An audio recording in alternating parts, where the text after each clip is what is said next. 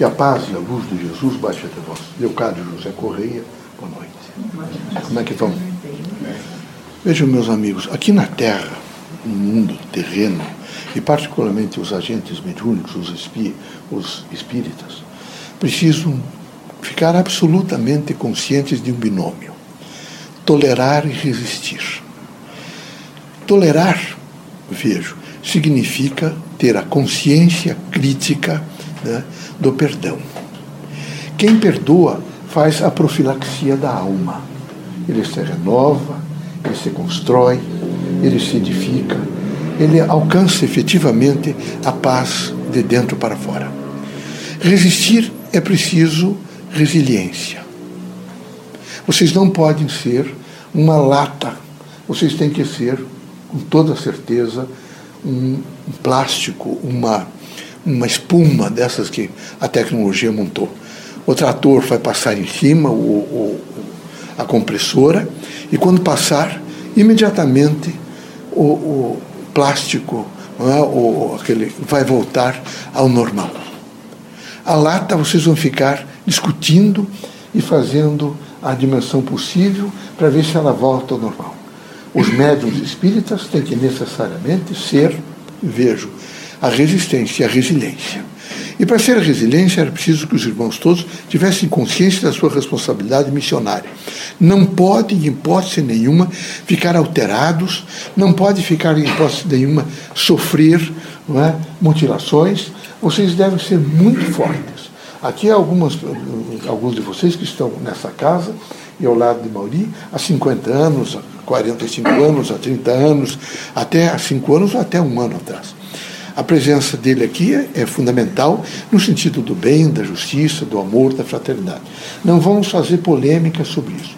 O que eu acho é que quando vocês são resistentes, vocês são alegres, vocês precisam tirar o foco dos pensamentos negativos. Não dá para ficar com foco negativo. É preciso ficar com foco positivo. E esse foco positivo, essa composição desse foco positivo, que representa, acima de tudo, de equilíbrio, paz, tranquilidade, harmonia, interação com a sociedade, e, portanto, com cada indivíduo que é ao lado de vocês, vocês terão que ter essa chamada tranquilidade de vida. E tranquilidade de vida se faz com dignidade.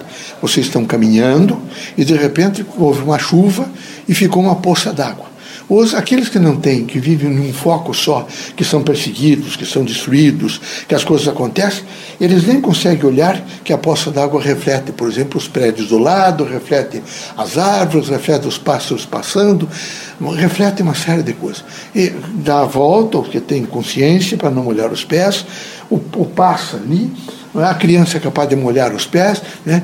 Os que têm né, realmente um coração infantil e um pensamento crítico do bem, passam e vão embora e não ficam. Os que são molestados que têm um pensamento em foco de destruição, ficam achando que é perseguição, que é um absurdo, que o prefeito devia ter arrumado a poça d'água, ter tirado. Eu convoco vocês todos a viver não é, um ideário do Evangelho segundo o Espiritismo, que é, acima de tudo, desprezar as coisas negativas é, é fundamental. É, não fazer recorrência nenhuma no sentido do mal. É preciso sempre resguardar o bem e retirar integralmente o foco da desunião, o foco da angústia, o foco do sofrimento, o foco que cria, evidentemente, aquelas coisas que desagregam e desajustam o indivíduo e a ordem social. Por isso que nós dizemos que a forma, o perdão é profilaxia. Ele vem sempre de dentro para fora, eliminando todos aquelas, aqueles elementos que são negativos e que destroem efetivamente o homem, como ódio, angústia, sofrimento, a miséria, a mentira, a desilusão, é? a falsidade, a deslealdade. Ele elimina tudo isso, porque a partir do, do, momento do perdão, eu me ilumino de dentro para fora e me renovo. E quando eu me renovo, eu tenho saúde, eu tenho paz, eu tenho harmonia, eu tenho tranquilidade, eu tenho um encontro perfeito com Jesus Cristo e com a vida. Que Deus abençoe vocês todos, que vocês sejam muito felizes. Eu quero que vocês todos, todos retirem todo o foco negativo que vocês possam viver. É preciso retirar definitivamente, não fazer diálogo sobre esses focos e fazer uma composição de construção humana. Vocês estão aqui comigo, a grande maioria, vocês ouvem os nossos discursos, e o meu discurso não tem sido outro, senão de amor, de fraternidade, de luz, não é? de paz e de integração com todas as pessoas. Eu não faço outra coisa senão dizer isto. Eu acho que vocês todos são suficientemente adultos e maduros para nos ajudar numa grande construção. Essa construção é uma construção que é, ela é argamassada com amor, não é com fraternidade. Porque a tolerância não é, é o sentimento da fraternidade. E a fraternidade, ela imediatamente iguala e diz que todos são filhos de Deus. E é preciso compreender a fraternidade no sentido das experiências. O mundo da Terra é de diversidade. Não é? Vocês imaginem, por exemplo, Francisco Cândido Xavier e as angústias que ele passou.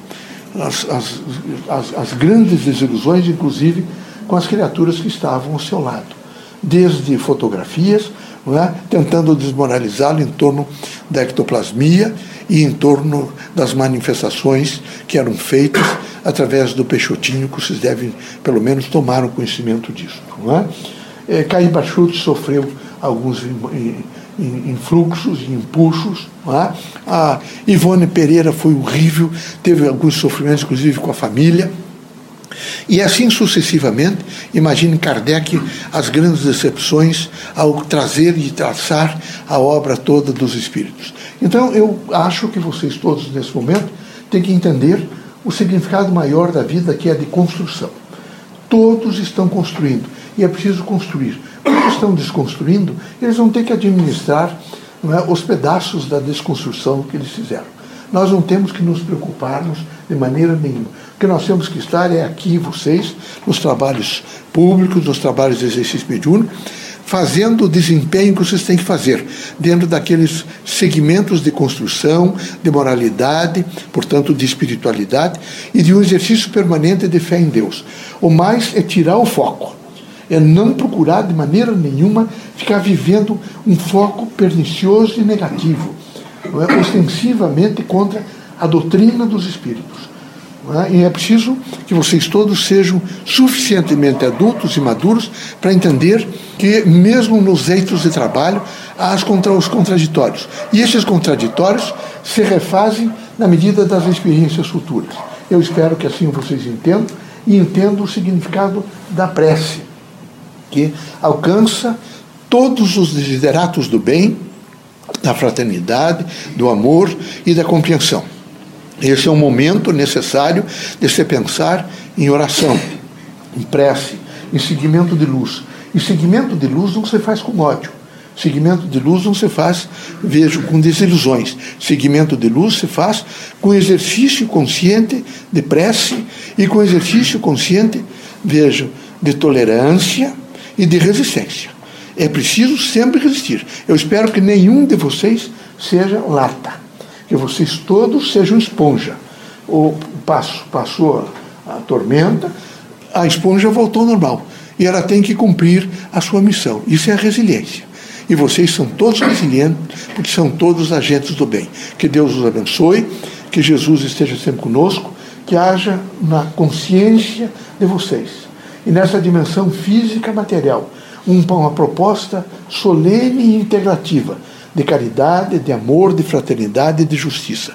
Que, todos os pontos de vista, vocês sejam agentes da construção do bem para um mundo melhor, um mundo de luz, de fraternidade. O que eu aconselho vocês, todas as vezes que alguém vier lhes procurar sobre isso, vocês têm o dever de defender a doutrina, de defender essa casa e de defender particularmente Mauri, que não, não tem nenhuma vinculação a essas situações todas, que é uma coisa até degenerativa.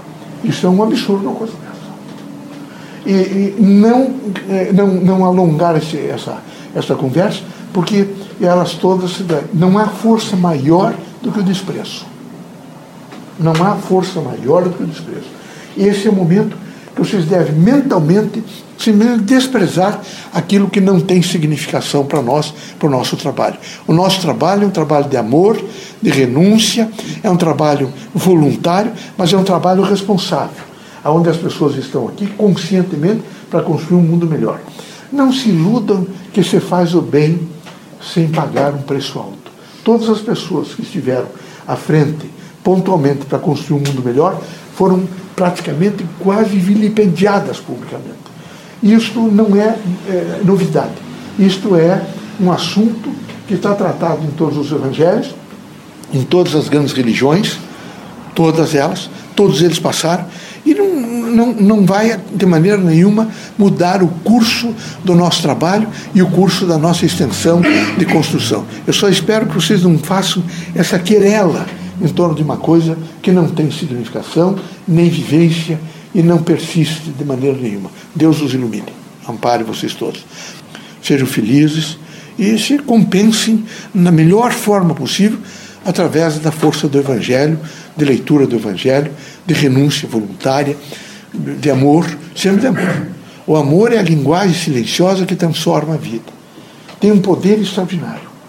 Tudo que foi feito até hoje na construção do mundo, no sentido do bem, ele veio através de homens que fraternalmente conseguiram amar, porque ele representa luz na escuridão. Ele representa paz, representa serenidade e representa contínuo crescimento, progresso e desenvolvimento da inteligência humana e da espiritualidade. Tá bom? Vamos trabalhar. Deus ilumine vocês todos.